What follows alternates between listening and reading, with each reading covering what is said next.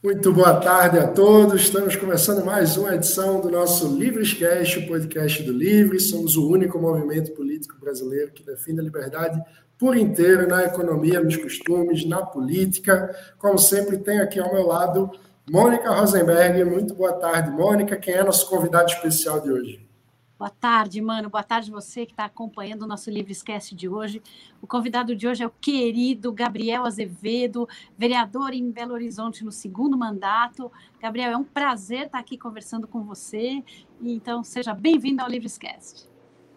Mônica, mano, saudade de vocês, saudade de sentar para tomar um bom chopp com esses dois queridos amigos do Livres que eu tenho.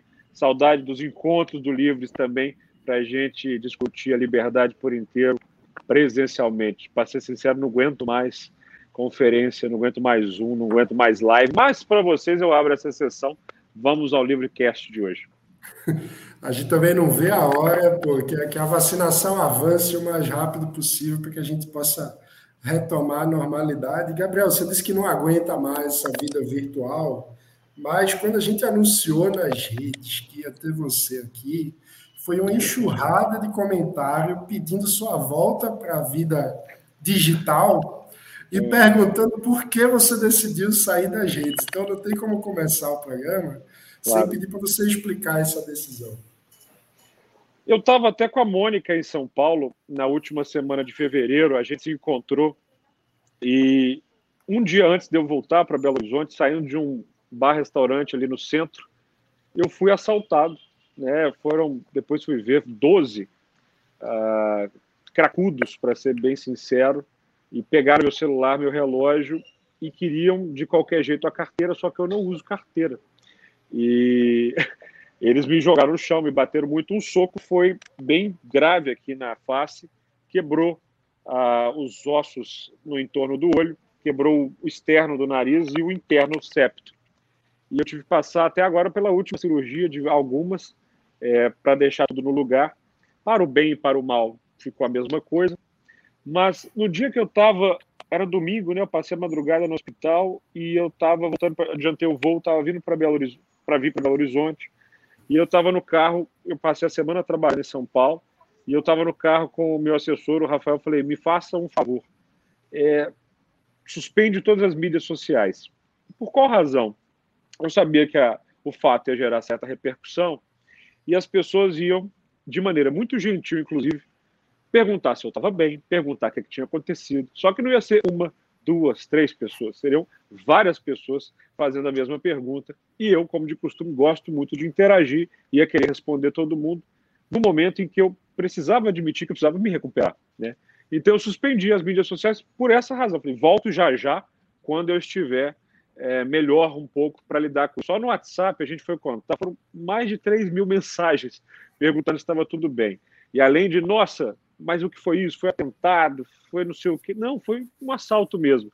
Infelizmente, fui vítima uh, da violência, como qualquer cidadão pode vir a ser, lamentavelmente, no Brasil. E foram, na mesma noite, outras pessoas vítimas desse mesmo arrastão.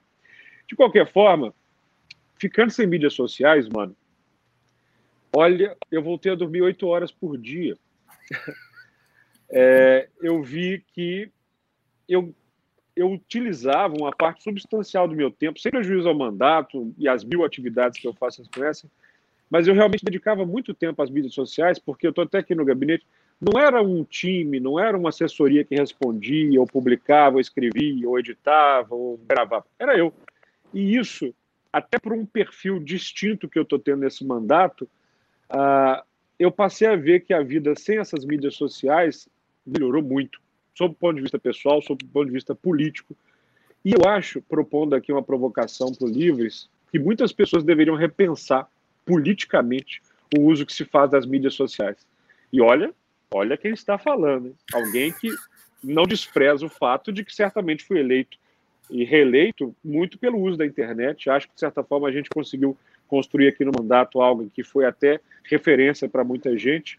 E eu escuto isso quando eu vou nos lugares, mas quando você volta, quando você volta, e eu estou estudando exatamente uma maneira de voltar de uma forma diferente, de uma maneira é, modificada de interagir. Não dá para tentar ficar conversando com todo mundo o tempo inteiro na internet. Não dá, e aí eu vou falar de perda de tempo, para a gente ficar tentando esgrimar ou ficar debatendo com gente que simplesmente não merece o debate. Né? Com todo respeito, são pessoas que estão muito mais interessadas em serem trolls ou, ou avacalhar, ou gente que realmente tem uma analfabetismo. Quando são pessoas, né, Gabriel?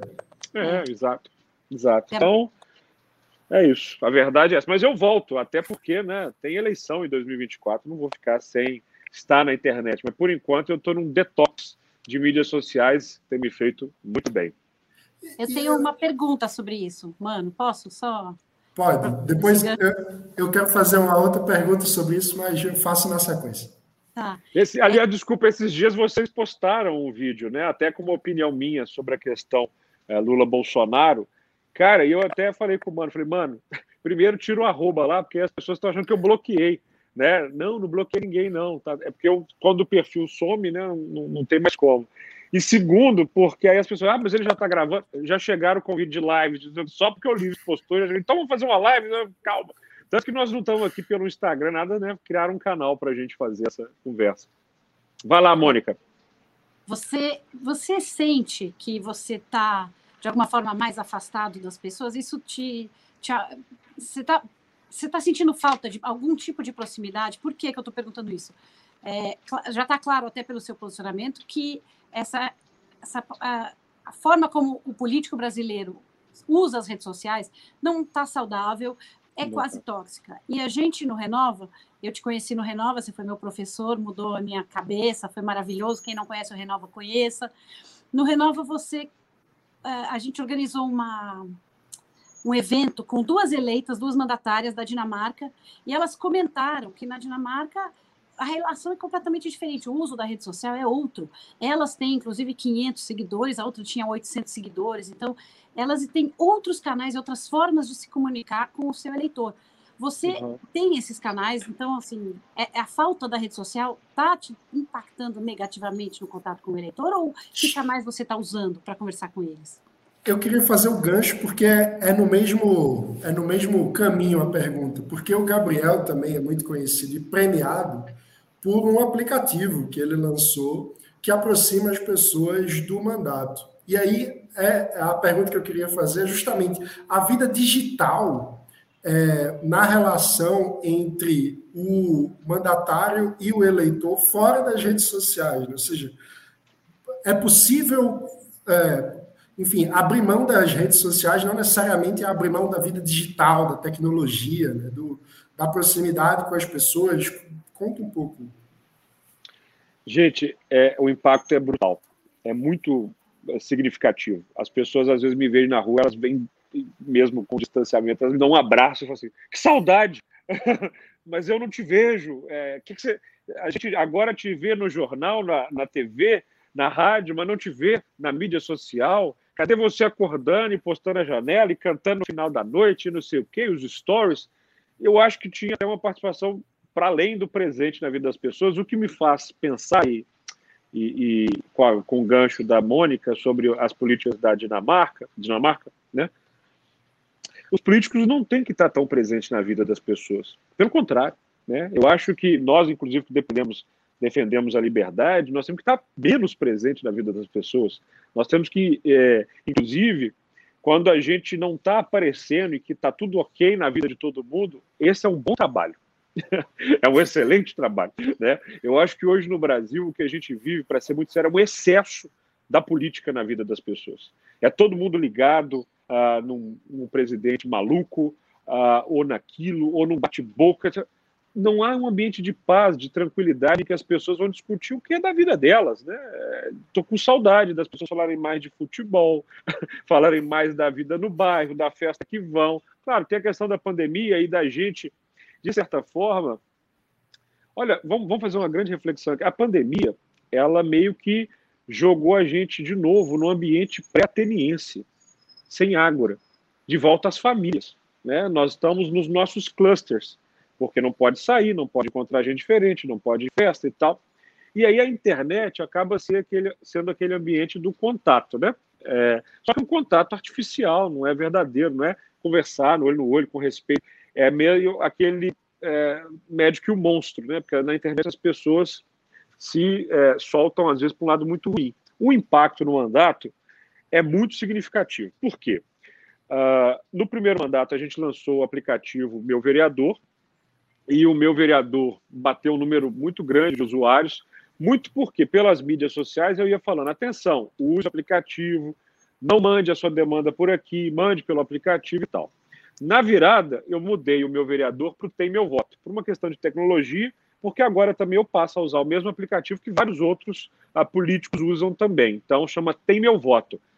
Nós lançamos o Tem Meu Voto em janeiro, numa fase experimental, e ele já está hoje, seis meses depois, muito mais redondo. Foi bom não ficar divulgando tanto, porque deu tempo dele ficar nos, nos trinks, antes de todo mundo começar a usar e ficar reclamando dos bugs e tal mas não é todo mundo ainda que entrou lá. Né? Eu não sei atualizado quanto nós temos, se 2 mil, mas comparado com os 12 mil usuários é bem menos. Então, muita gente talvez perdeu esse gancho, que política também é repetir, né? e não sabe que está nesse aplicativo nosso comunicado. Mas o, WhatsApp, o, o mandato tem um WhatsApp, tem um e-mail, mas eu sinto que as pessoas sentem muita falta da minha presença ali, comentando o que eu estou fazendo. E também sentem falta não só do vereador das questões locais de Belo Horizonte, mas talvez também de um, de um cara que né, eu falo de outras coisas e tal. Mas também quero mudar um pouco uh, dessa diretriz, mano, ser mesmo sincero. Eu quero focar em Belo Horizonte totalmente, sabe? É, porque às vezes você vai falar de outros assuntos, de outros assuntos é, que não são do mandato, e aí você atrai uma coisa que te tira a energia aqui do trabalho. Mas o impacto, para ser bem sincero, é grande, é bem grande. Muito interessante. Então, vamos falar de Belo Horizonte. Você tem. Vamos a Belo Horizonte. Inclusive, eu vou voltar, eu estou estudando como eu vou voltar, como essas mídias sociais vão ser melhor utilizadas. Estou bolando aí já umas três, quatro estratégias. Quero criar algo que ainda ninguém fez em se tratando de internet, mas a dica é: tem que ser real, tem que ser verdadeiro. Na campanha, uma das coisas que eu fiz por causa da pandemia era ir na casa das pessoas, né? Foi a campanha mais é, glutona do Brasil, né? Um candidato glutão. Eu tomava café da manhã, almoçava e jantava na casa das pessoas que me chamavam. E foram mais de mil convites, eu não consegui ir a todos. E, e mostrava isso. E, aí, o Léo Paixão, né, meu amigão, lançamos a campanha com um jantar na cozinha de muita gente, né? Foi, foi legal. Aliás, você sabe que eu fui o, o o candidato vereador que mais arrecadou pela internet nas eleições do ano passado. E entre os políticos, fiquei em terceiro lugar, só perdi para o Boulos e para o Mamãe Falei, candidatos a prefeito de São Paulo. Então, estamos bem com esse engajamento digital. Não, não vou abandonar isso. Vou voltar, estou estudando direitinho quando vou voltar, mas está sendo uh, uh, uma boa experiência para tentar entender. Uma pergunta que eu deixo para a nossa bancada da liberdade, para os políticos que nos seguem, para quem está vendo essa cast. Como é a tua relação política sem a internet? Né? Como é que se dá esse. Porque o Ulisses não tinha Twitter, uh, o Tancredo não tinha Instagram. E eles colocaram milhões de pessoas na praça e redemocratizaram o Brasil. E eu acho que hoje, para nós sairmos desse buraco em que a gente está, um, uma das estratégias que tem que ser pensada é não entrar neste Vietnã que virou ah, o conjunto de mídias sociais sabe, com Vietcongs. É uma guerra injusta. Imaginar que você vai vencer a batalha contra esse, esse estilo de, de, de, pegajosidade que foi criada por algumas pessoas que estão na política é uma bobagem. Eu acho que a gente tem que esquecer esse lamaçal e transportar o debate para um ambiente mais salutar. Realmente tentar criar algo para além do que está aí, porque senão nós não vamos sair desse atoleiro. É uma perda de tempo. Mas é uma reflexão que a gente vai depois. Mas vamos a boa Belo Horizonte, tá aqui a a bandeira logo atrás de mim, da minha capital.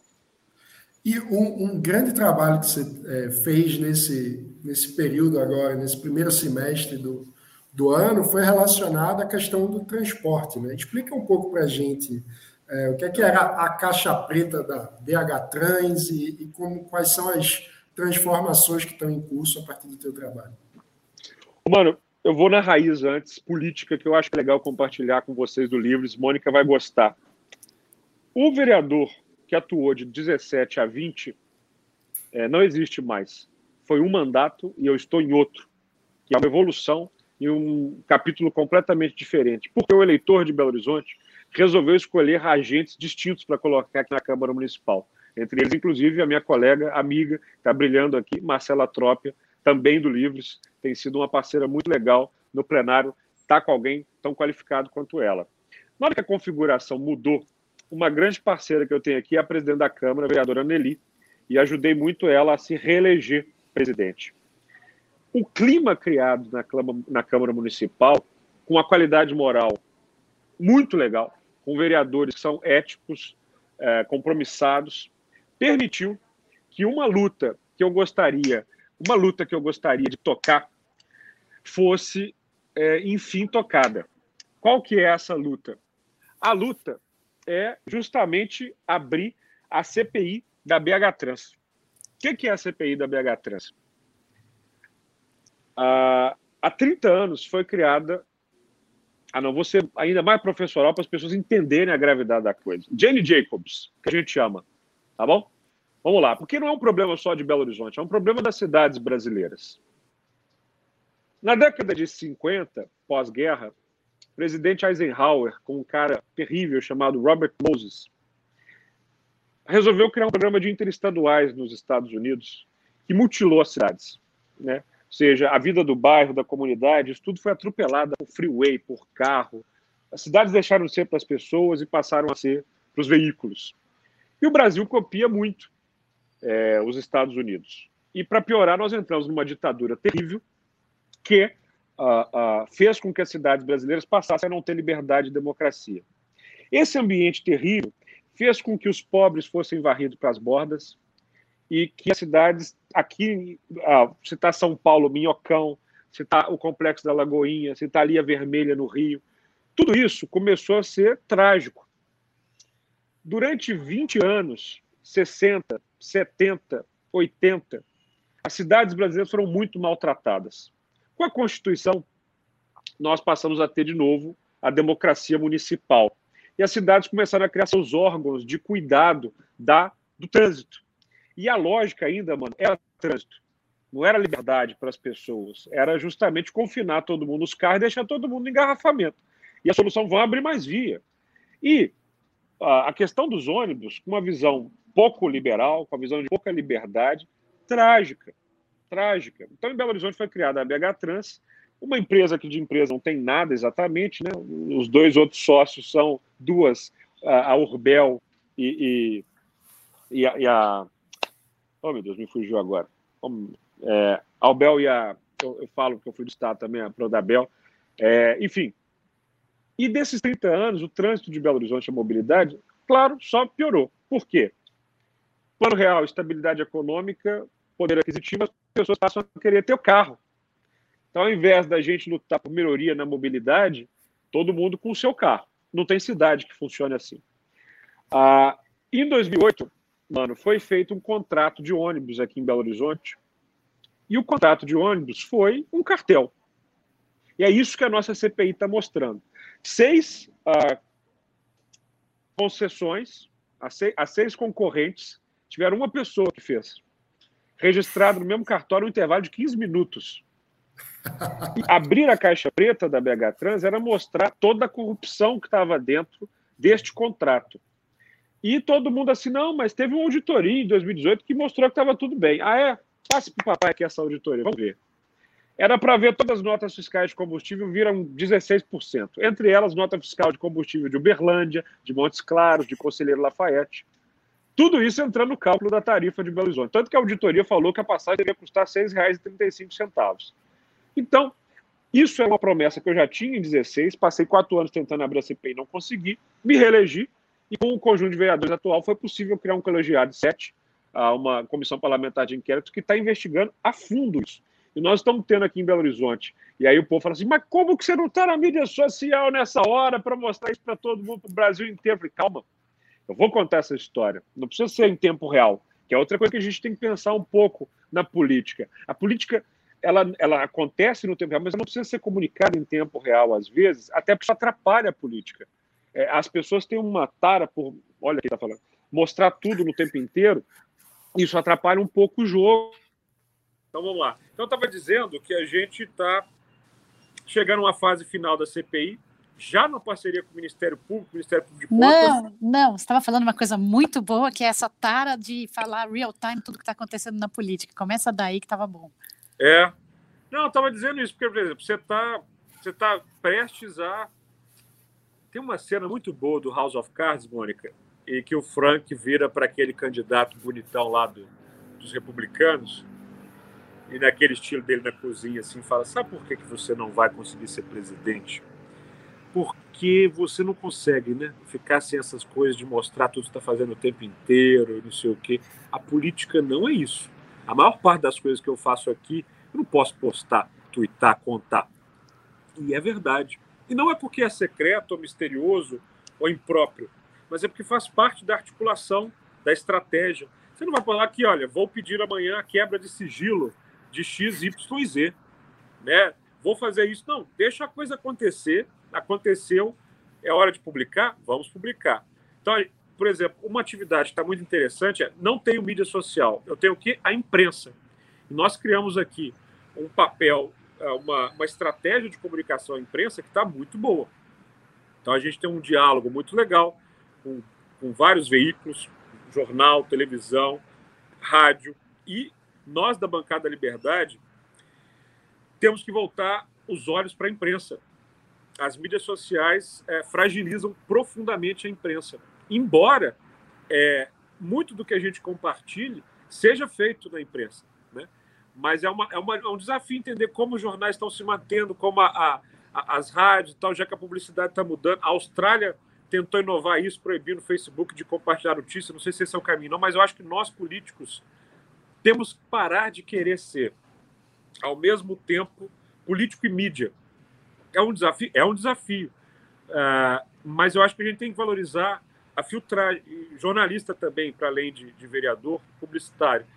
Mas eu acho que nós temos um papel muito grande, enquanto defensor da liberdade, defender a imprensa, sobretudo a imprensa brasileira está passando maus bocados com isso, porque, na verdade, nós viramos concorrentes, né?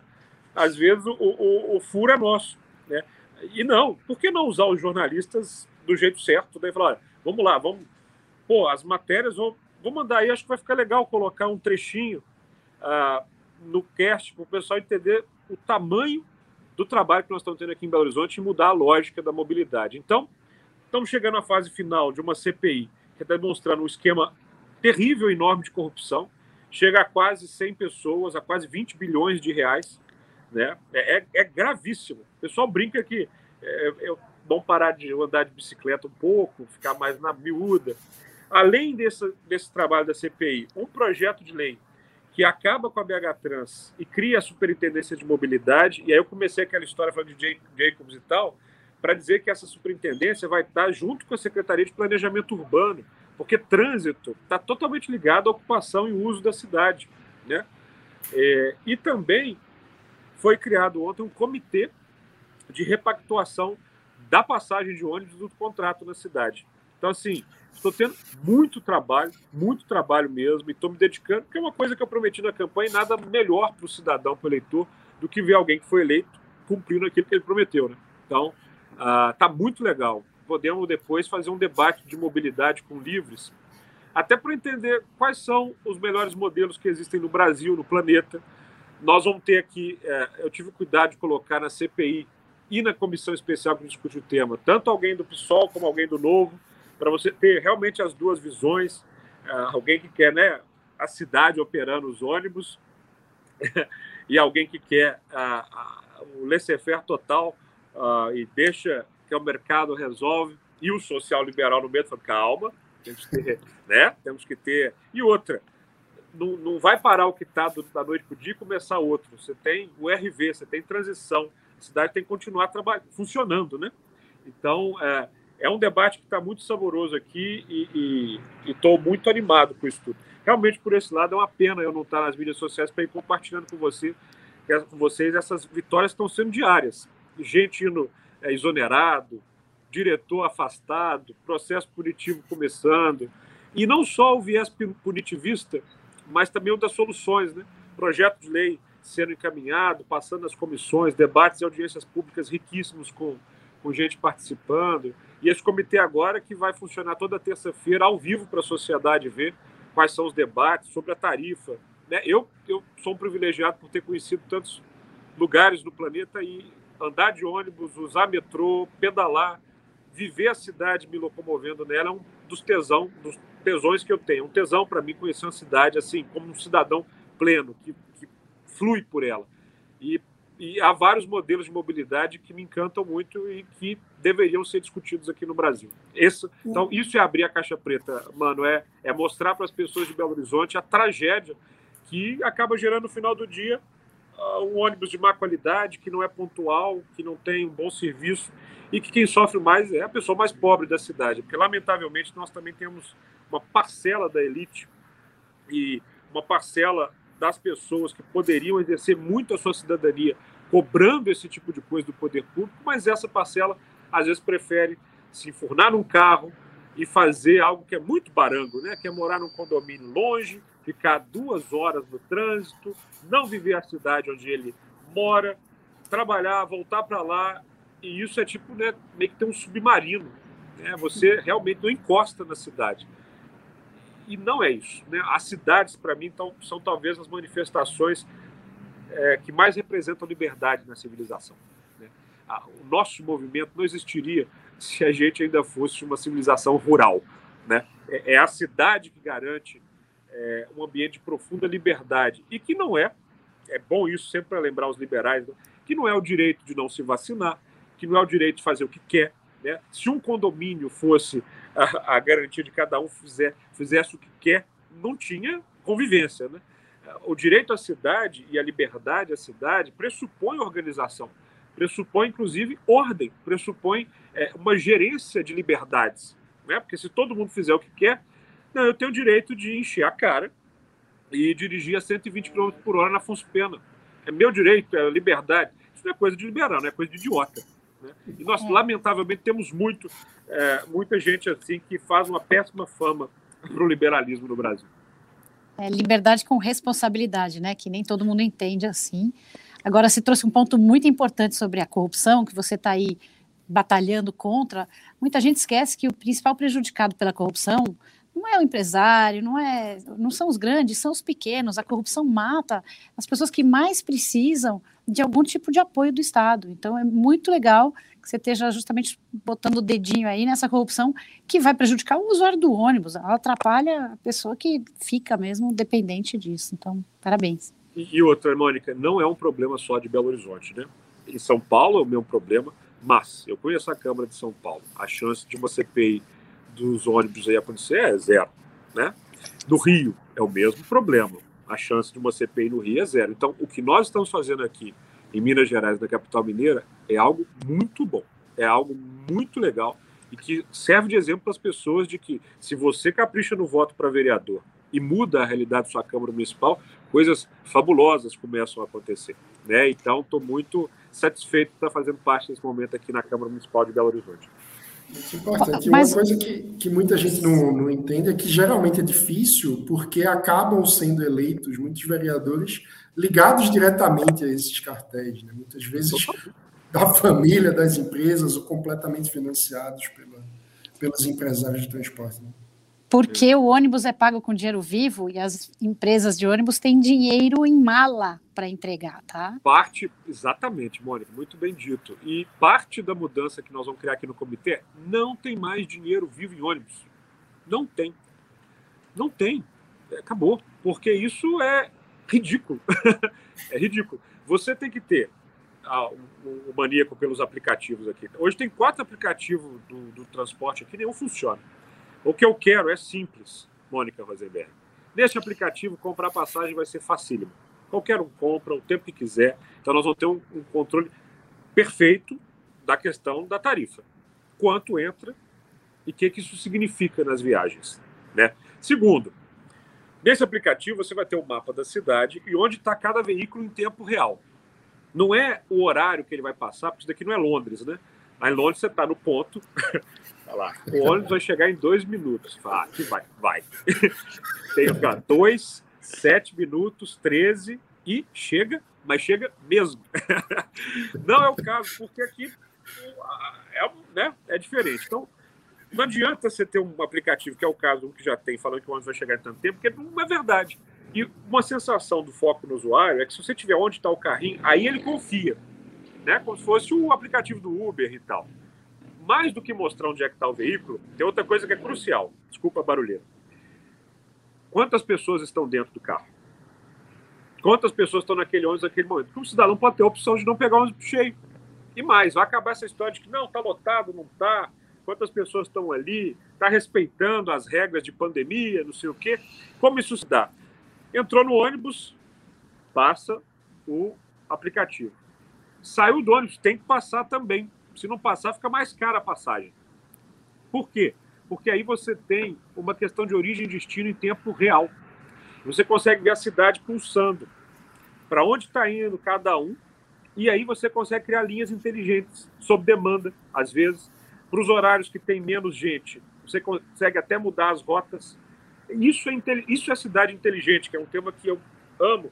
Já temos a cidade inteligente 1.0, 2.0, 3.0, que é o caso de Barcelona. Sobretudo quando você ensina as pessoas a usar a tecnologia, né? jovem e criança, sobre, jovem e velho, sobretudo. Então, assim, ah, mas o, o, o cidadão mais idoso não vai conseguir. Vai, se você tiver é, sensibilidade de ensinar as pessoas, elas vão entrar no aplicativo. Estão no WhatsApp, né? Estão no Zap, aí espalhando fake news, um, um, alguns o dia inteiro, dando bom dia em grupo. Vão aprender a utilizar o ônibus. E aí você pensa nas possibilidades desse sistema que me borbulham na cabeça. Um dos maiores problemas de saúde, por exemplo, é que o cidadão não sabe onde ele vai. Né? Aquela cena de UPA lotada é porque ele vai para lá, sendo que, na verdade, ele tinha que ir para o centro, para o posto de saúde. Né? Se o cara chegou lá passando mal, o médico não pode falar, não, filho, você tem que ir para lá. Não, tem que botar a fitinha no braço, passar todo o procedimento para depois de uma ambulância buscar esse cara e levar para o lugar certo. Que loucura! Aí você imagina, você tem um aplicativo também de saúde em que a pessoa fala, estou sentindo isso. Ah, é? Então você vai para o lugar tal. Mas não vai agora, não. Você entrou numa fila e você vai ser atendido daqui duas horas e meia, tá? E está sendo gerado esse código aqui para você, para você entrar no coletivo tal e ir para este lugar. Gente, o que isso economizaria numa gestão pública, vocês não conseguem calcular. Ah, o que se perde de dinheiro, de tempo, de gestão, porque as pessoas vão no lugar errado, e às vezes alguém não tem a capacidade de, de financeira mesmo de ir para um lugar de saúde, e você está criando aí um programa que integra duas áreas que parecem que não tem nada a ver, mas tem, mobilidade e saúde. Então, esse é um dos objetivos desse comitê, e a partir disso você vai ter uma passagem inteligente que integra, quem usa mais paga menos. A ideia, sobretudo, é botar todo mundo no ônibus, né? É, é, é, é fazer um sistema que seja atraente. Hoje, é, o ônibus aqui é para mulher pobre, Mônica. Porque o homem pobre já comprou a moto, fugiu, né? Outras pessoas já compraram carro, estão ali. Você fica num sistema que não tem. Uh, moto muitas vezes é uma epidemia, né? Que gera acidente, que Cara, é por sua vez. E, e, a epidemia gerou no Brasil uma, uma tragédia na, na mobilidade urbana. Tragédia, porque é, já estava em, em, colapso e o negócio explodiu. É uma bomba. E a gente não tem uma política. É, a política nacional é subsídio para carro. Né? vamos produzir mais carro, vamos fazer as cidades ficarem abarrotadas de veículo. Né? Isso é o que o governo federal, e aí vamos ser Fernando Henrique, Lula, Dilma, Michel, Bolsonaro, vamos incentivar a indústria automobilística. Uma JK. Fala mal Governar dele. é construir Fala mal dele. estradas. Governar é construir estradas. Esse daí era o Washington Luiz, né? Governar é construir estradas. Foi o Washington Luiz? Acho que foi. É. é enfim, é, é uma coisa. A gente na eleição, eu, falei que ia fazer o, o, o que o Livros propôs, né? Foi um belo caderno de política pública. Eu e Marcelo esses dias jantamos. Nós queremos ser a dupla de vereadores do Livres que mais vai colocar em, em, em efetividade que está proposto ali no caderninho. Começamos a, a ver umas prioridades. E essa coisa da mobilidade é uma bandeira minha muito verdadeira e que eu sou apaixonado e estou tocando aqui com muito carinho. Acho, inclusive, que é isso. Nós, como somos mandatários do Livres, a gente ajuda o Livres fazendo no nosso mandato o que o Livres propõe como ideias. Agora há pouco, aprovei aqui no plenário mais uma, um projeto de lei fruto de uma comissão de redução do estoque de normas na cidade. Né? Nós cortamos 10 mil leis aqui em Belo Horizonte. Isso é, porra, é um belo feito para o mandatário do Livres, que a gente não pode ficar só no blá blá blá. É, que esses movimentos aí ficam fazendo. Não. Movimento que tem mandatário, como o Livres tem, precisa que esses mandatários façam nos seus mandatos o que os movimentos propõem o tempo inteiro na internet. Porque senão nós somos, no mínimo, hipócritas e, no máximo, incompetentes. Né? Gabriel, você parece que aí em Belo Horizonte está sendo desfeita a máxima do Ulisses Guimarães de que se você está achando esta legislatura ruim, aguarde a próxima. Total. Parece que você está feliz, mais contente nesta do que na anterior. muito contente, muito contente. Mas é, é, é, hoje eu fiz um, um, pequeno discurso ali de três minutos elogiando meus colegas. E a vontade é trazer um chopp e um torresmo aqui para o plenário, porque o clima mudou completamente, sabe, Mônica? Nós fizemos umas mudanças regimentais aqui, que eu dei uma capitaneada. Você veja, a gente tinha uma hora e meia de discussão para depois começar a votar os projetos de lei. Era a hora em que uma, uma briga, uma coisa, começava a surgir, de repente perdeu-se o clima, caiu o core e não votou nada. Isso acontecia várias vezes. Nós invertemos, colocamos votação primeiro e depois os assuntos gerais. E aí houve até uma crítica na hora que eu essa mudança. Ah, mas isso é, é matar a democracia e o parlamento, porque ninguém vai ficar para ouvir as pessoas falando. Vai no plenário, fica todo mundo. Porque é, já há um senso de que não, vai ser produtivo. Né? Outra coisa, a Comissão de Legislação e Justiça, que eu sou até o presidente hoje, passou a ter um papel de filtragem de projetos de lei em relação a vício de origem, constitucionalidade, legalidade, que não tem no Brasil. Comparativamente, no início da legislatura passada, os vereadores já tinham protocolado a essa altura mais de mil projetos de lei. E tudo passava, porque não era terminativa a comissão. Não chegamos a 200 até agora. Na comissão, nós já barramos metade. Projetos relevantes, sem ser ridículos, com impacto bom para a cidade, sem excesso de produção de lei e com esforço também de regimento que a gente mudou, tinha 5 mil leis tramitando na Câmara, baixamos para as 500. E dessas 500, eu estou agindo agora com mais alguns colegas para a gente baixar para umas 100. Para não ficar aquela coisa de um tanto de projeto de lei. Ontem, só para você ver a cultura, já foi.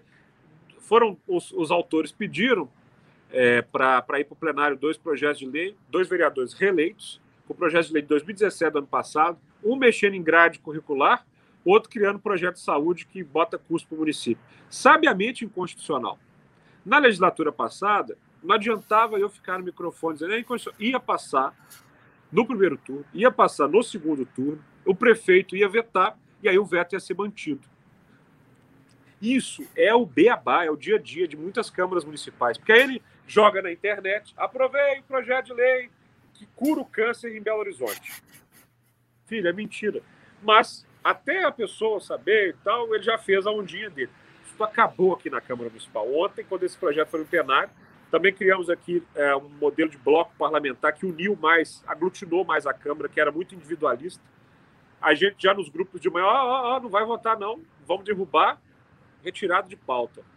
Assim, então está sendo muito prazeroso, Mônica, para esse professor de Direito Constitucional, ver uma Câmara que faz o básico, não vota projeto inconstitucional, ilegal que atua em harmonia com o executivo, mas que também não é submetida ao executivo, que é outra, é, outra praga no Brasil, que é um parlamento acessório, que é um parlamento apêndice. Não é o caso da Câmara Municipal, que está muito independente e está muito legal. Presidida por uma mulher que é sensacional, minha amiga Nelly Aquino.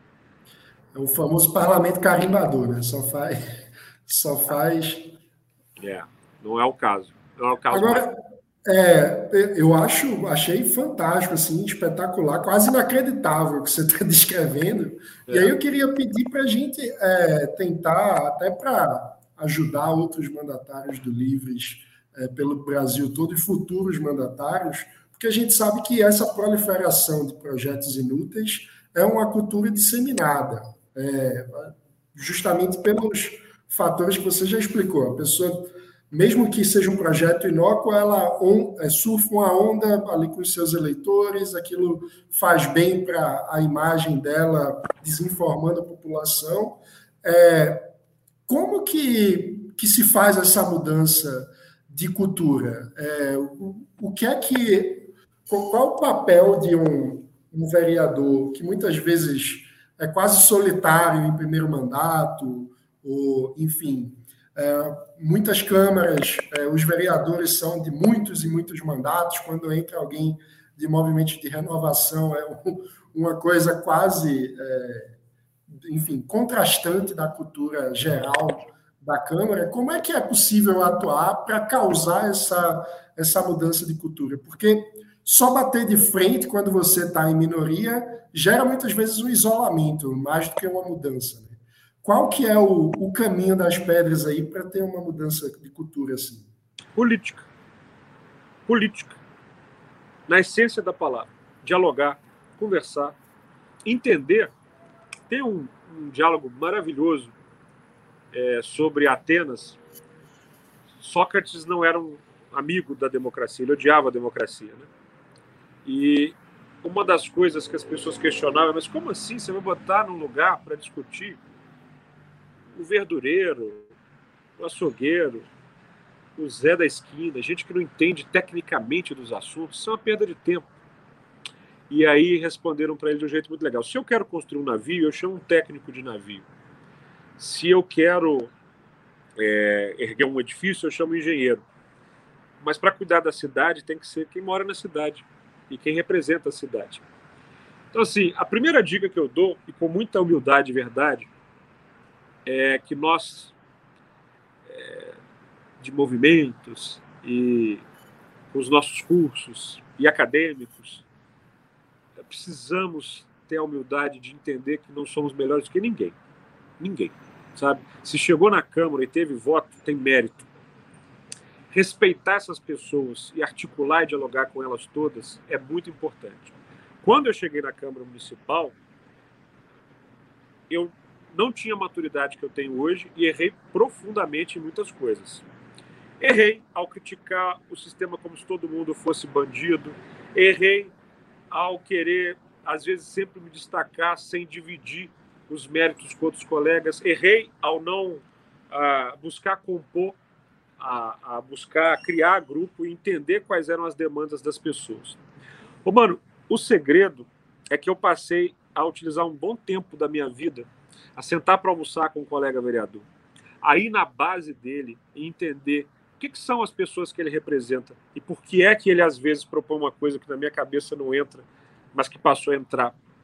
A usar o meu apartamento para jantar com oito, nove vereadores e discutir como a gente poderia se ajudar e a tentar uh, fornecer com o que eu tenho um propósito para o mandato das pessoas. Hoje eu estava elogiando um colega que era uma coisa no mandato passado virou outra nesse. Ele está apaixonado com a Pampulha, está cuidando muito da Pampulha. Eu falei, pô, deixa eu ajudar esse cara. Ao invés de eu querer ir lá e, não, deixa eu ser o cara. Não, por que não ele também? E aí você, olha, eu acho que você poderia propor esse projeto de lei, acho que você poderia fazer esse grupo técnico, acho que você poderia fiscalizar dessa forma. E aí você vai compartilhando com os colegas o que você pode oferecer, né? A corrupção ganha muito espaço, mano, e a dificuldade nos parlamentos espaço, porque geralmente aparece uma figura que é boa, por exemplo, em dar dinheiro para campanha para vereador. E aí ele vai aglutinando essas pessoas para o mal.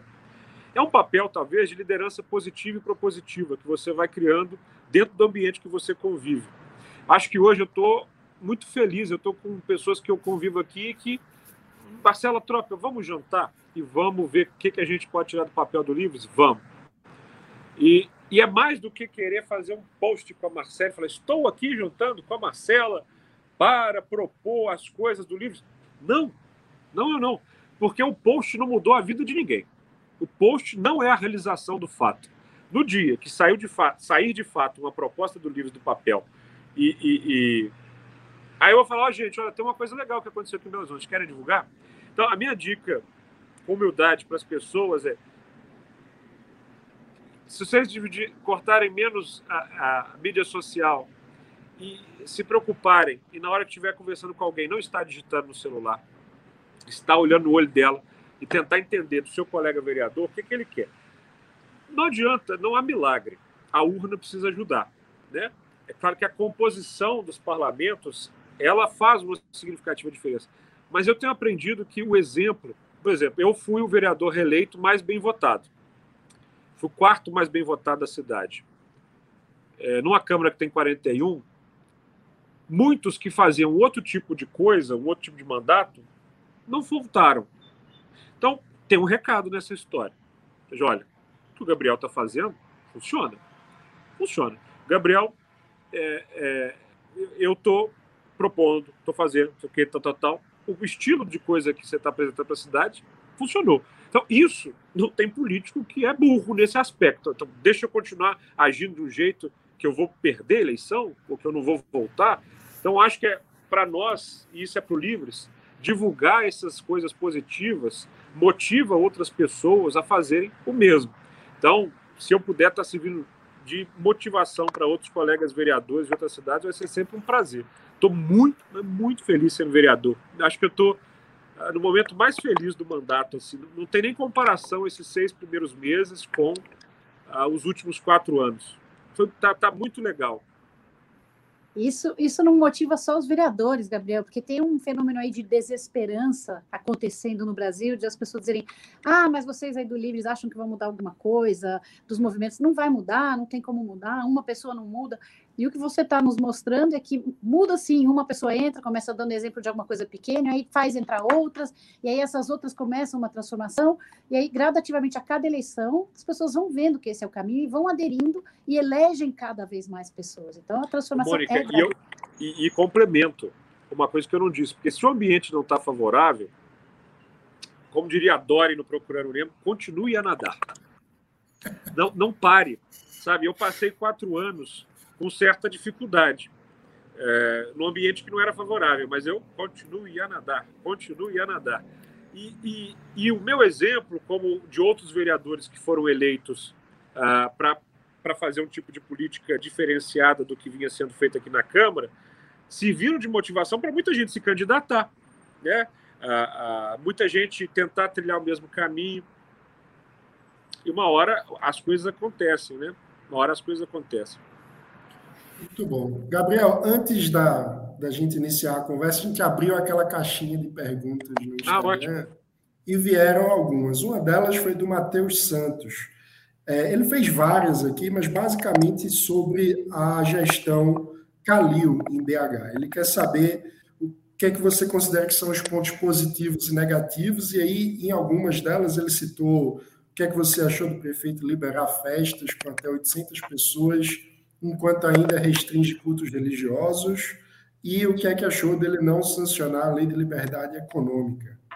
Vou começar pelo final. Em primeiro lugar, não existe proibição de cultos religiosos. Nunca existiu, na verdade. Eu sou líder de um bloco aqui em que eu sou ateu e os demais são todos religiosos, da frente cristã. É, essa questão do culto nunca foi proibida na cidade num determinado momento em que a pandemia ficou muito grave, houve um decreto proibindo praticamente tudo, tudo, tudo, tudo. E ainda assim, os líderes religiosos foram chamados na prefeitura para tentar entender como a situação poderia ser gerenciada.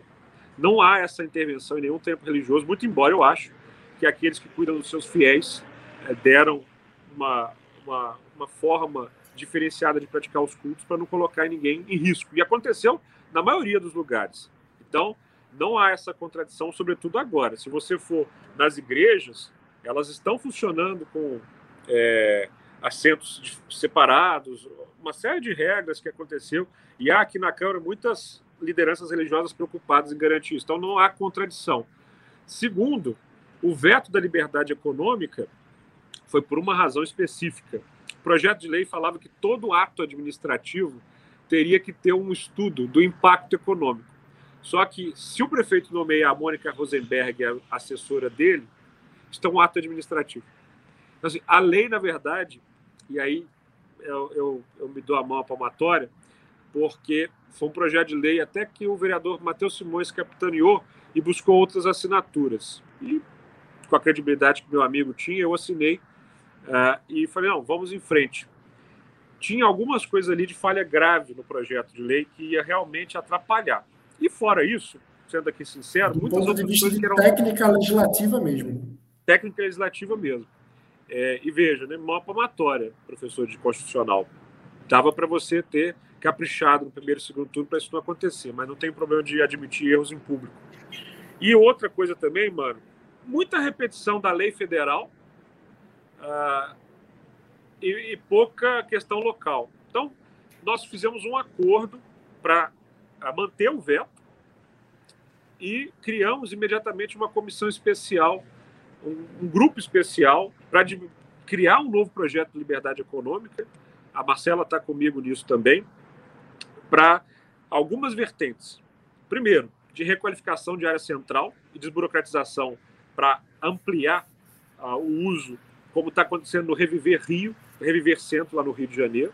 Um conjunto de normas desburocratizantes para empreendedorismo, uma facilitação tributária, uma série de coisas que já estão acontecendo, já estão virando lei aqui.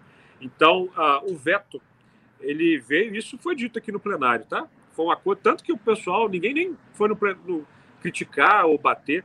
Óbvio que eu sou a favor da liberdade econômica, mas se você tiver um, uma, criar uma estrutura na prefeitura para discutir o impacto financeiro que a Mônica gera sendo nomeada, nós vamos ter um prejuízo da prefeitura enorme. Então é bom esclarecer essas coisas no detalhe para as pessoas entenderem. Quanto à gestão do prefeito, sim, eu acho que há pontos positivos e há pontos negativos. É, eu acho, por exemplo, que um ponto positivo da gestão tem sido, por exemplo, tirar do papel um conjunto de obras do orçamento participativo que estavam parados há anos. Há uma celeridade de você avançar com essas demandas que foram fruto de democracia local. Belo Horizonte, para quem não sabe, é referência mundial com o orçamento participativo que foi inventado aqui, que coloca as pessoas para votar onde o dinheiro tem que ser aplicado. E essas obras ficaram paradas muitos anos e está tirando tudo do papel. Tinha, sei lá, 800 paradas, já são só 100. Então, assim, foi uma corrida para. Segundo ponto, que eu analiso com cuidado a gestão fiscal. Sabe, o orçamento de Belo Horizonte é um brinco é, eu acompanho isso com o secretário André Reis e vou em todas as reuniões quadrimestrais de planejamento orçamentário, discuto os projetos, a LOA e tudo mais. Então, assim, saúde fiscal é preciosa para qualquer ente. Se você não tem cuidado com os cofres, você não tem nada. Né? Então, eu defendo a responsabilidade fiscal com unhas e dentes. E esse governo aqui, para quem não sabe, é muito responsável fiscalmente. É, é exemplo para o Brasil. É, eu poderia enumerar outras coisas legais, vou criticar. É um governo ah, que poderia ser muito melhor quando o assunto é desenvolvimento econômico, ah, atratividade de empreendedorismo, gerar ah, turismo, gerar eventos, gerar, ainda mais agora nesse contexto pós-pandemia. Acho que poderia ser muito melhor. Poderia ser muito melhor em razão da mobilidade, como eu já expliquei aqui em outra fala, né? acho que eu ajudei o prefeito agora a lembrar de uma promessa que ele fez e está cumprindo. Enfim, acho que a sustentabilidade deixa muito a desejar, sabe? Nós poderíamos ser. Eu aprovei um projeto de lei aqui do Crédito Verde, que concede é, créditos da dívida ativa, mano, para quem, por exemplo, instala painel fotovoltaico, uh, passa a captar água de chuva, ou seja, ser dois coelhos, né? Com a, jada, com a cajadada só. Primeiro, você diminui a dívida do município e, com isso, incentiva as pessoas a fazerem intervenções nas suas residências, edifícios, para estimular a sustentabilidade. Isso era para a prefeitura estar tá esgoelando. Atenção, Belo Horizonte tem que ser a referência em painel fotovoltaico no Brasil. Né? O Brasil deveria ser referência no mundo disso, né? de energia limpa, sustentável, modelo elétrico, ônibus elétrico, tudo mais. Estou tentando atrair muito uma empresa de ônibus elétrico que está querendo se instalar no Brasil para cá.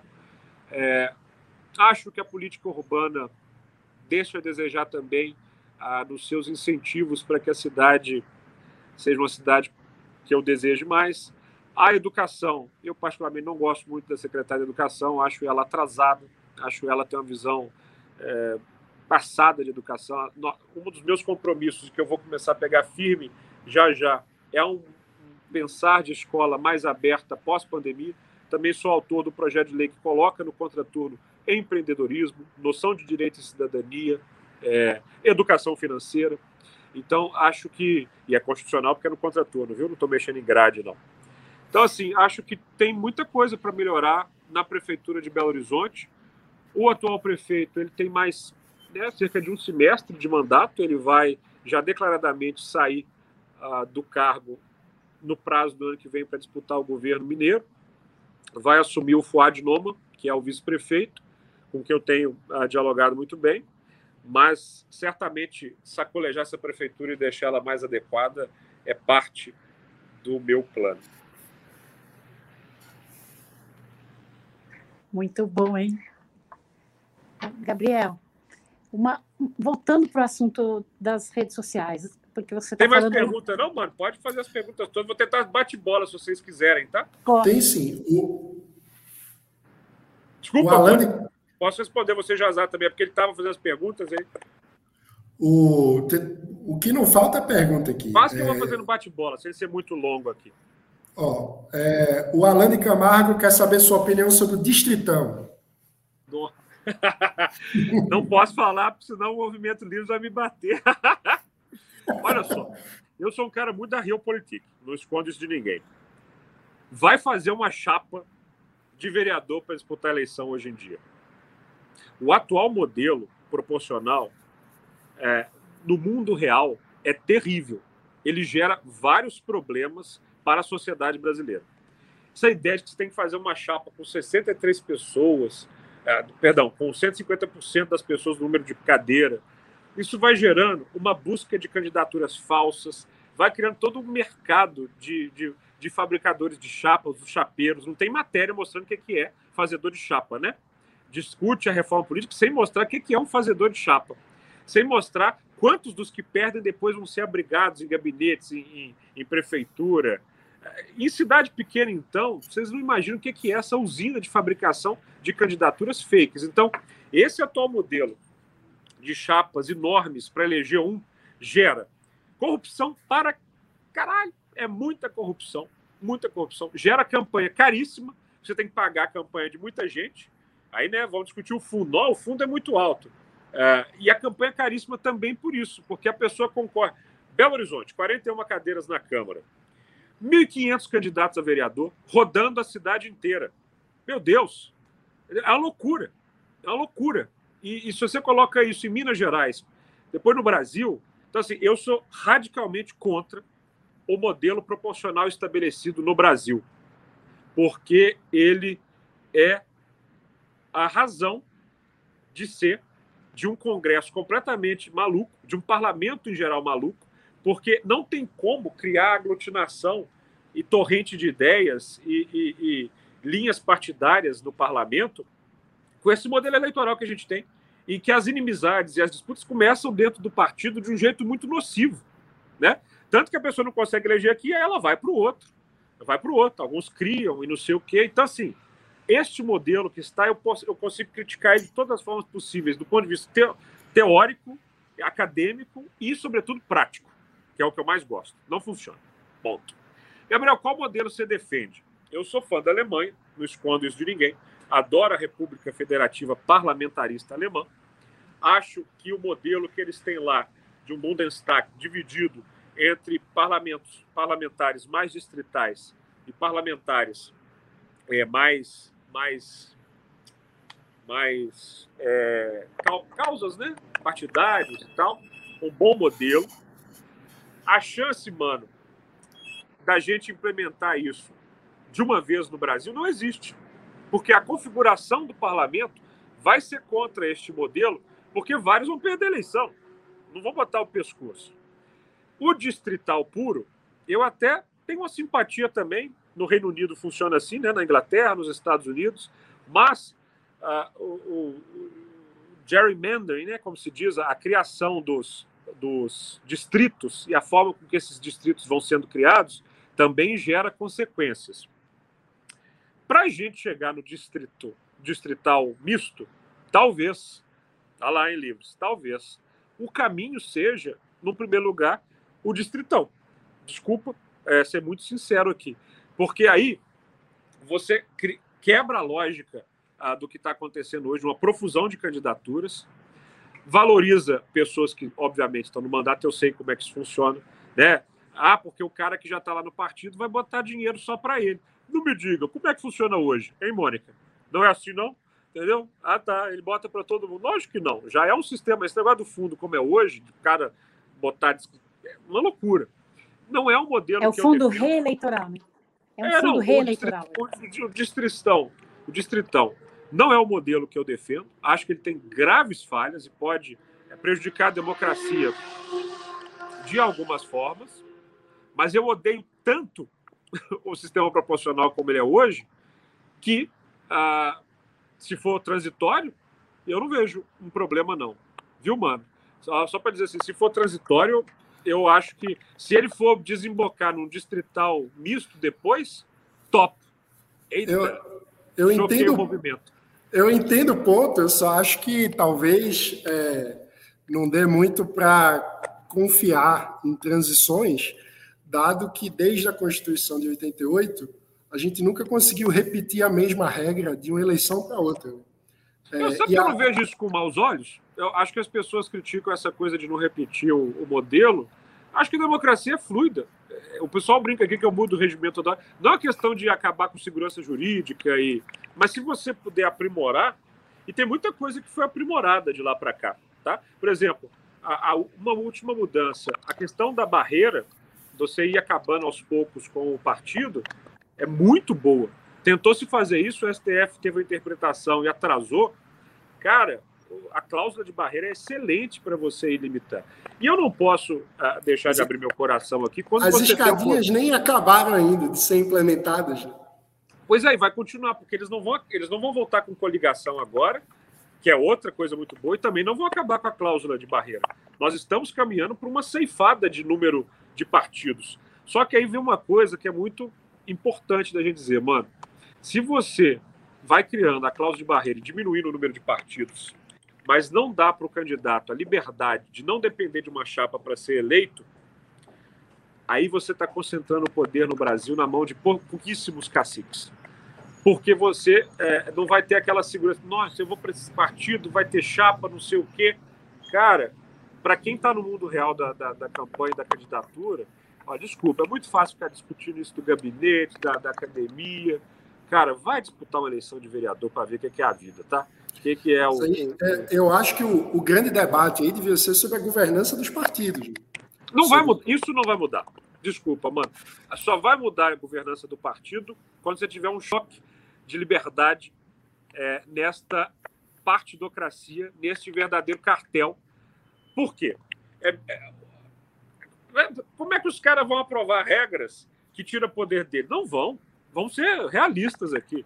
Os partidos vão cada vez mais terem muito poder interno deles. O que, que quebra isso? Liberdade. Qual que é a liberdade? Candidatura independente.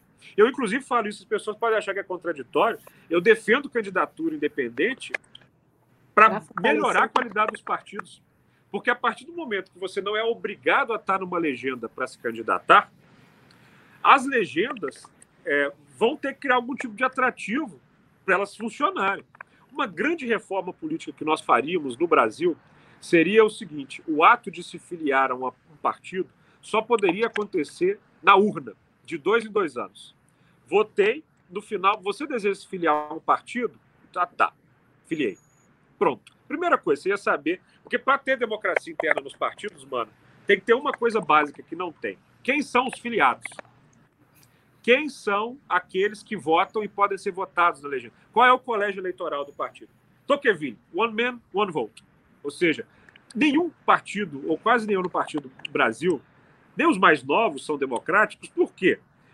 Porque há uma cúpula que manda ali e a forma de democracia é, da eleição dessa cúpula é, não existe.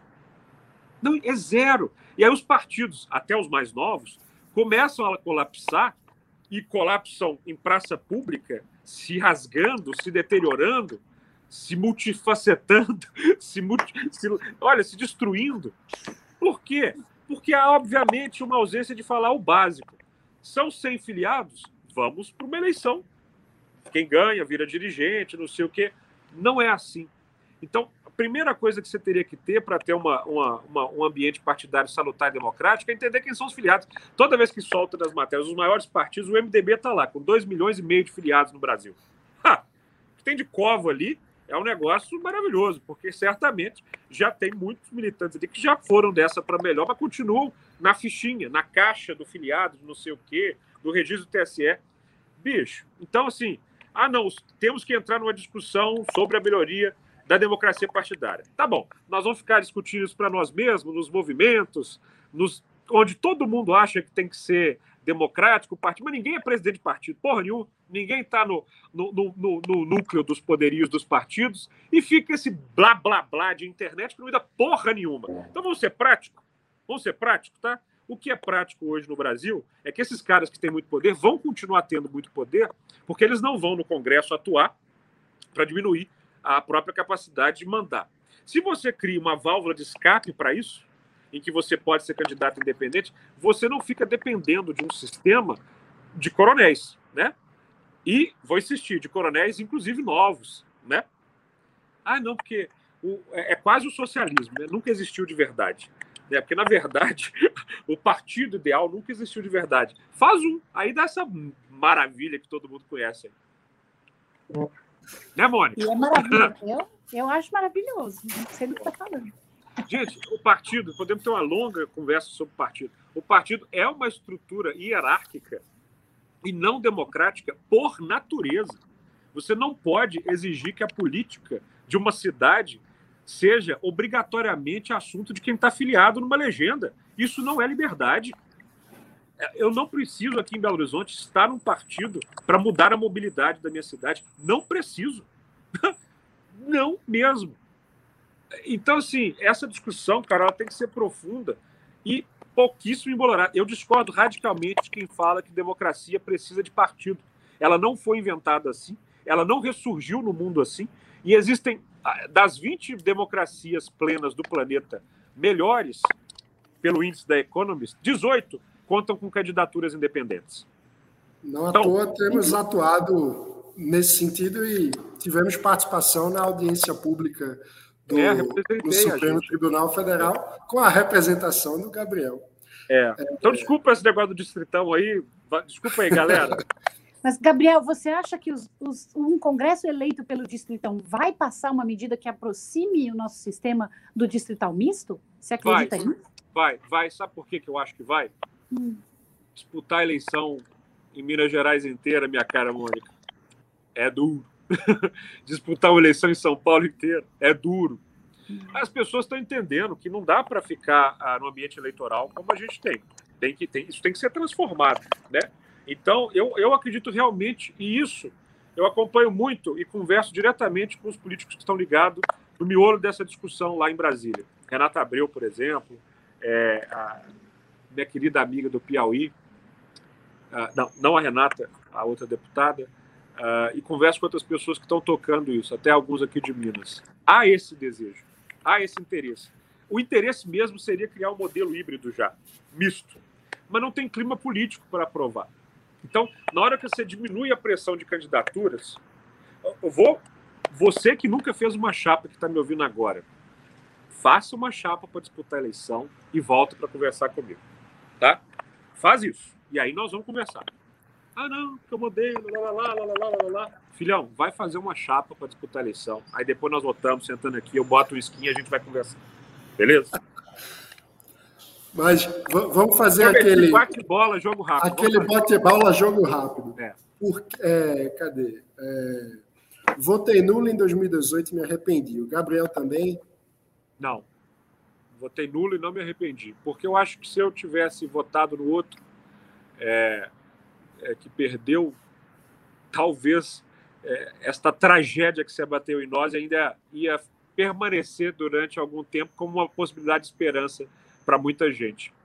É, e um outro lá também é se achar um Deus, né? Por ter garantido. E não teríamos paz, porque a, a coisa, então, de, de urna fake está sendo amarguíssimo, está sendo terrível, está sendo horroroso. Mas eu não me arrependo porque, inclusive, o PT, que não aprende nada, está jogando o Brasil de novo para a sarjeta, querendo convencer todo mundo. Só existem duas opções. Né? Hoje não se pode nem criticar o Lula. Ah, ah não, ele foi solto, não sei o quê, o projeto, o processo estava errado. Não vou discutir juridicamente, já concordei. Vem me dizer que o PT é lindo, perfeito, que eu esqueci que foi mensalão, o que foi Petrolão, o que foi a, a tragédia é, de vários aspectos de um governo que eu discordo. Reconheço vários méritos, cara. Reconheço Bolsa Família, reconheço uma série de, de, de ações afirmativas, reconheço muita coisa. Agora, não tolero, não topo e não referendo hegemonia. Polêmica lá do vídeo, né? É, que, eu, que vocês repostaram e muita gente quis saber se eu continuo concordando com o que eu falei. Número e grau. Porque as pessoas, na verdade, têm um problema conceitual, né, mano?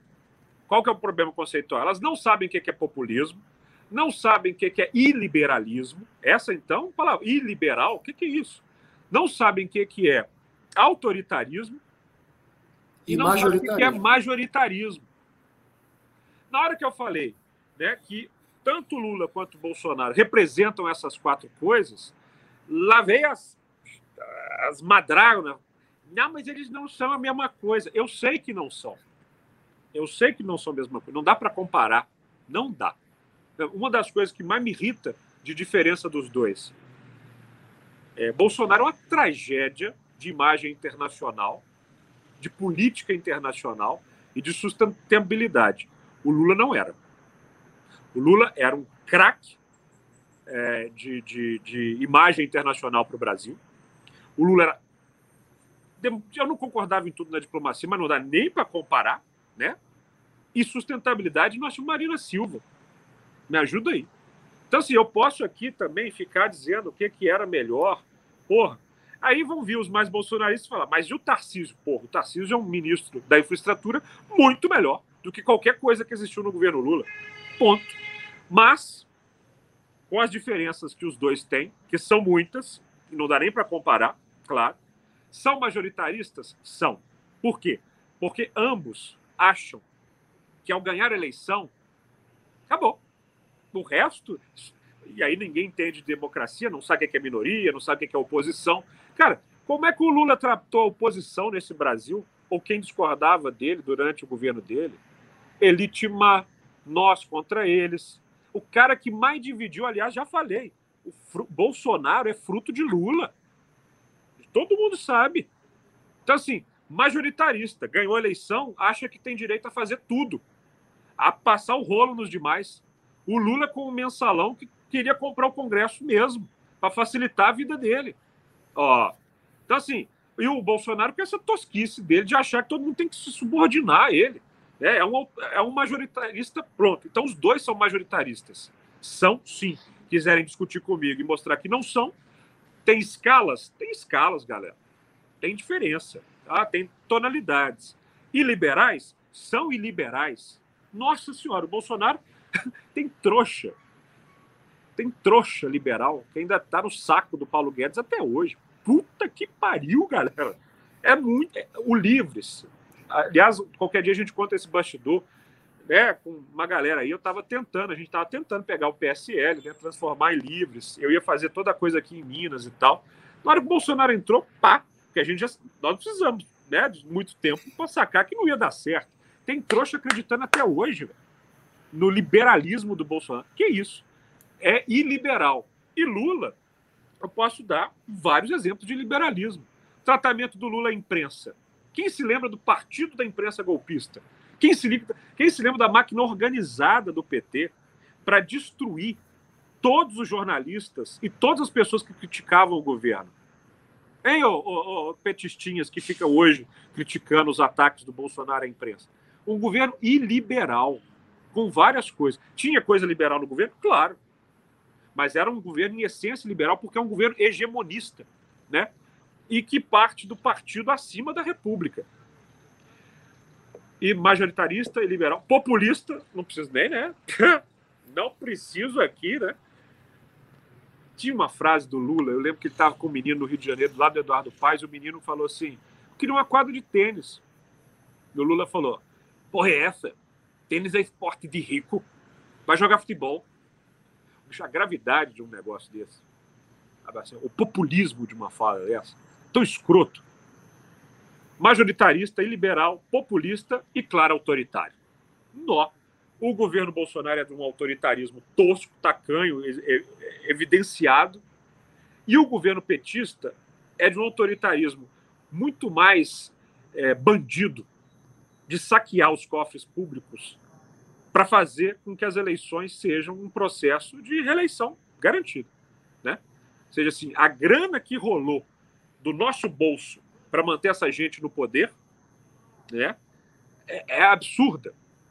Então, ambos são majoritaristas e liberais, populistas e autoritários. São em escalas diferentes, com estilos diferentes, mas não quero nenhum e não quero outro. E tenho este direito. Como a maior parte da sociedade brasileira não quer. E ambos jogam a gente nesse debate raso e toda hora, mas um é melhor do que o outro, para parecer que só tem os dois.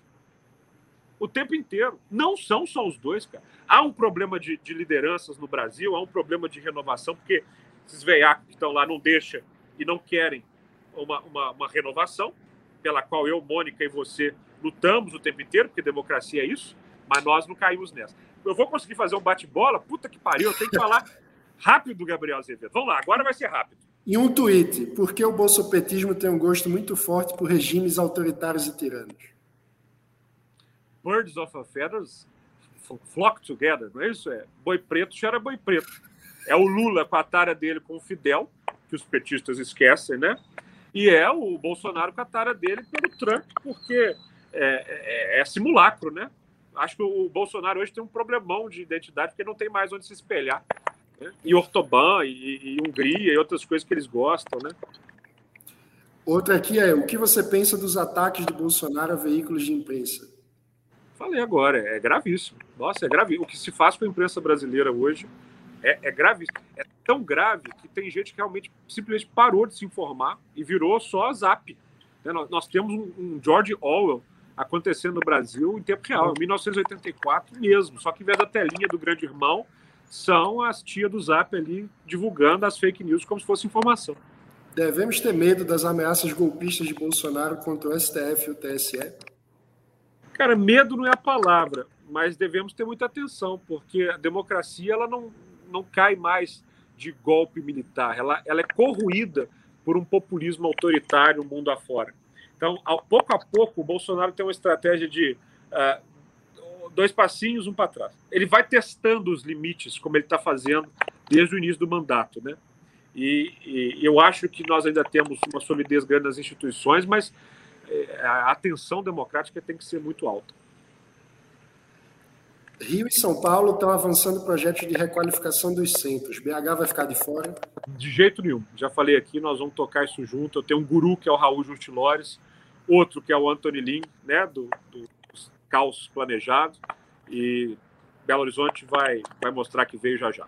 Eu moro no centro né, de Belo Horizonte.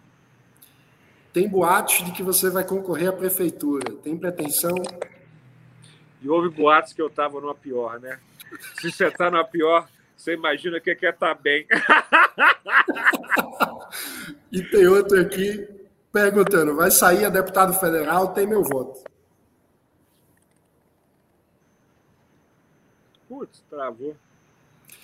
O, a outra pergunta aqui é: vai sair a deputado federal? Tem meu voto.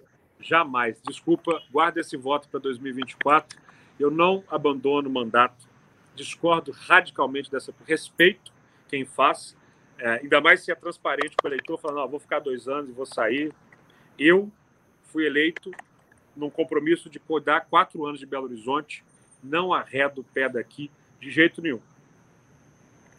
Muito bom. E tem um milhão aqui perguntando quando você volta para as redes. A gente falou bastante disso. Cara, me chama para um shopping, me chama para uma festa, me chama para uma orgia, mas não me chama para as mídias sociais por enquanto, não. Mano, posso fazer uma pergunta rápida? Claro. Não sei se vai ser rápida. Eu acabei de, acabou de aparecer a notificação aqui que o Lira disse que vai levar o voto impresso para o plenário, mesmo tendo sido rejeitado na comissão. Eu queria saber. Para perder. Para perder e mostrar para o trouxa do presidente, o idiota do Bolsonaro, que ele não tem o parlamento nesse sentido. Acho que é até uma postura correta do Lira. Vai, vai perder lá de lavada. Lavada. Cara, é ridículo como isso leva algumas pessoas a acreditar que as urnas são fraudadas e tudo mais. É muito. Eu... Vocês lembram que eu fui talvez o primeiro cara do Brasil a falar: vou pedir o impeachment do Bolsonaro. Fui. E por qual razão? Lá em 2020, né, no comecinho, fevereiro ali. Porque ele falou que tinha provas que as urnas foram fraudadas. Lá eu já falava, isso é muito grave. O que esse cara está fazendo é, é, é, um crime de responsabilidade enorme. Porque ele ataca um poder, que é o judiciário, né, fala que tem uma, uma corrupção, e ele gera um ataque à democracia. Porque se a eleição que ele participou foi fraudada, mostra logo então as provas. Mas não tem, é uma mentira. Mas ele fica nesse, nesse negócio de programa de auditório, com aquela é, parece um, um, talibã ali, aqueles vídeos toscos de terrorista, sabe? Vou cortar a cabeça da pessoa e mostrar. Cara, é, é surreal, entendeu? Então, assim, tomara que o Lira leve, perca, mas é, é aquela estratégia. O bolsonarismo também se alimenta disso. Vão falar lá, ó, ao Congresso sendo contra, porque eles não querem mostrar e tal. Mas vai perder. O Rodrigo Oliveira está perguntando se seria o momento de fazer as pazes com o PSDB para somar com a geração do Eduardo Leite contra os caciques do partido. Vou confessar para ele algo inconfessável. Eu tive essa semana até com o presidente do PSDB de Minas Gerais, que é um grande amigo, Paulo Biac, e claro que eles ficam o tempo inteiro assim: volte para o ninho, a gente te quer aqui de volta, a sua ficha está aqui. É, e por que, que eu tive lá? Porque eu conheço os tucanos bem, né? Eu, tenho, eu faço a brincadeira com aquele poeminha do Drummond: ó, tucanos, que ódio vos tenho. E fosse apenas ódio, é ainda o sentimento da vida que eu perdi sendo um dos vossos. Mas o Eduardo Leite é um querido amigo. Amo Eduardo Leite, é um cara muito legal, um político muito especial, é, que, que, que, trouxe a orientação sexual dele à, à tona agora. E morri de rir de ver algumas pessoas, não, porque agora não sei o quê. E agora temos os, os analistas de, de saída do armário, né? Pode agora, não pode. Inclusive, tem parcela da esquerda que acha que a gente é, não ser heterossexual só se for de esquerda, né? De resto, liberal não pode é, é, é, ser homossexual. É divertidíssimo isso, sendo que eles não entendem nada do que é defesa de liberdade, pelo jeito. Muito bem. E o Eduardo me fez um pedido: ajude aí nas prévias em Minas Gerais. E claro que eu fui lá tentar organizar a coisa, porque eu acho que hoje desculpa a franqueza, desculpa o meu francês, mas Eduardo Leite é um candidato da porra. É um belíssimo candidato a presidente, duplamente falando. Né? É um cara que tem uma capacidade política enorme. Enquanto fica o uso aí, Mônica, de um partido que se diz muito pró-privatização, muito pró-corte de custos, tem um governador lá no Rio Grande do Sul privatizando a doidada, com uma relação excelente com a Assembleia, aprovando reformas estruturantes do Rio Grande do Sul que são incríveis, tranquilo, no diálogo, ah, de um jeito sereno, infelizmente contando com a oposição de gente tacanha, às vezes, sabe? De um jeito tacanho de fazer oposição aí, é, é, inclusive de algumas pessoas homofóbicas, né? Que fazem isso. O, o presidente já fez ataques homofóbicos ao Eduardo, e acho que ele está sendo um governador excelente no Rio Grande do Sul. É o meu candidato a presidente. Lamentavelmente, o PSDB costuma errar, então talvez é, pode ser que o Dória ganhe. O Dória, você veja, é um cara que deu a vacina para o Brasil, mas temos uma questão que é verdadeira, né? Metade do Brasil odeia o Bolsonaro, metade odeia o Lula, as duas metades odeiam o Dória, né? Ele, ele é um candidato muito inviável hoje, pelo menos as pesquisas assim o dizem. Acho que é um erro ele insistir. Eu acho que você vai ter um fenômeno de sugar dois candidatos. Dois candidatos serão assim chupados pelos seus, pelo, pela gravitação de núcleos. Ciro Gomes, vai, na minha visão, vai ter o seu corpo sugado pelo Lula e o Dória vai ser sugado pelo bolsonarismo, sabe? A situação do Dória é muito complicada porque é um cara prometeu ser prefeito, saiu dois anos, traiu o padrinho dele, lá foi ele para governador. Ganhou, tem méritos para caramba, eu acho que o Dória tem méritos para caramba, mas assim, é, ele, ele cria repulsa em muita gente com o estilo de governar. Beira o bolsonarismo né, o tempo inteiro, Bolsodória, juras de amor, e de repente é visto por traidor por muita gente, porque né, ali na eleição, nós, nós, né, mano, a gente critica o Bolsonaro, mas não é. Lá atrás não estava dando beijinho, não. A gente sempre criticou. O Livres sempre criticou o Bolsonaro. Eu sempre critiquei. Então, assim, é duro para as pessoas isso. Ele, ele, as imagens dele com o Bolsonaro na campanha são mortais. Tipo assim, que que esse cara, qual que é a verdade desse cara? E mais, eu acho que o Dória vai ter um problema grave em casa, porque o Geraldo está de malinha pronta para o PSD, né? Vai ser candidato a governador. Espero que ganhe. Espero que o Geraldo Alckmin volte para o Palácio é, dos Bandeirantes, gosta de ser governador, acho que tem muitos méritos a gestão dele. Então, assim, adoraria ver o Eduardo Leite candidato a presidente. Voltar para o PSDB são outros 500. Agora, para finalizar, a Amanda Mello disse: Não quero perguntar nada, apenas pontuar que ele é um gato. Exclamação. Passa o contato aí. Passa o contato da Amanda. Amanda, veria gato, super cheio de amor para fornecer. Eu até, super adolescente que vou ter aparelho, olha que tragédia. Mas para ficar com um sorriso uh, de candidato em 2024 mais efic eficiente. Aliás, esse vídeo que vocês botaram, meu, me fudeu o vídeo. É, do, do, eu tava ainda com óculos, vê que eu tô recalchutando, hein? Tava com óculos, aí fiz uma operação, né, para deixar de ter miopia. Hoje enxergo muito bem. Você veja que tá de óculos em muitos momentos da vida é complicado. Tipo ir no mar, por exemplo, que é o que eu tô citando. É... é... E o cabelo, eu já, eu, né, papai, vovô, carecas, e eu tô no, não daquele de colocar o, os, os fios, mas fiz um tratamento muito eficaz aí. Minha, deixei de ser alguém que estava arrumando para calvície, como aquele vídeo lá mostra, né? Então, estou dando uma recalchutada. Eu não sou mais um menino, né? um jovem, tenho 35 anos, já já sou um quarentão, tenho que me cuidar. Né? Porque aqui sou solteiro, estou tô, tô, tô na pista, cheio de vontade dessa pandemia passar, meu amigo para mostrar, mostrar para geral o que é ser um membro da bancada da Liberdade. Você fez a campanha de 2020 na mesa dos seus eleitores, talvez 24 vai ser cama, mesa e banho. Que isso? É uma...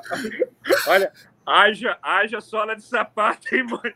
Eu ia gastar muito mais do que sola de sapato nessa eleição. Não é? Não é. Vou, vou anotar a sua sugestão aqui. É sobre isso. É sobre isso. É, isso é que é corpo a corpo eleitoral, Mônica. Isso, isso, exato. Gabriel Azevedo, super obrigado por essa conversa aqui no Livrescast. Volte sempre, parabéns pelo trabalho aí em Belo Horizonte. Vamos juntos sempre avançar pela liberdade na economia, nos costumes, na Esse... política, na cama, no quarto, em qualquer lugar ou numa casinha de sapê. Ô, gente, saudade de vocês, de verdade. O Livres é, eu falo para todo mundo, um movimento é, que me representa. É, discordamos, vez ou outra, o que é natural. Né? Essa questão aí que eu coloquei, acho que ficou claro, né? concordo que não é o modelo que eu quero, mas talvez seja um processo. A gente discorda ali, concorda por lá, como deve ser um movimento que é livre, né? É, e que não tem centralismo democrático. Sem dogmas. É, mas. Com, com, princípios claros e sem dogmatismo. É, mas, mas, mas eu acho que é muito legal. Política não se faz sozinho. Eu não tenho partido, mas tenho grupo, mas tenho ideias, mas tenho um senso de coletividade. E, mano, Mônica, pô, vocês são muito especiais para mim, como várias outras pessoas do Livres. Vocês me fazem querer ser um político melhor, um cidadão melhor, um ativista melhor, porque como é, é meio clichê, mas é verdade. Quer ir rápido, vai sozinho. Quer ir longe, segue junto. Estou junto do Livres por um Brasil mais livre e melhor. Maravilha. E você é isso para muita gente também, Gabriel. Você nos faz querer ser políticos e cidadãos melhores. Muito obrigado. É isso Cadê aí, com essa inspiração. Cadê o telefone da Amanda? Vou pedir aqui. com, com, essa inspiração. De, sinto, vai... Desculpa, sinto falta das mídias sociais para isso, viu? Uh, era, era tanto nude. Transparência. tá melhor transparência. Beijo, gente. Venham a Minas. Esse mês vou abrir meu bar aqui, bar de jazz que eu vou ter em Belo Horizonte ser sensacional. Fazer uma noite de jazz livres lá. Olha aí. Assim que passar a pandemia, a gente vai para Terei o seu garçom, mano, Ferreira. Muito bom. Se você gostou desse programa, não se esqueça, deixa o like, se inscreva no canal, ative o sininho para não perder as notificações e manda para os amigos. Enfim, muito obrigado a todos e até a próxima.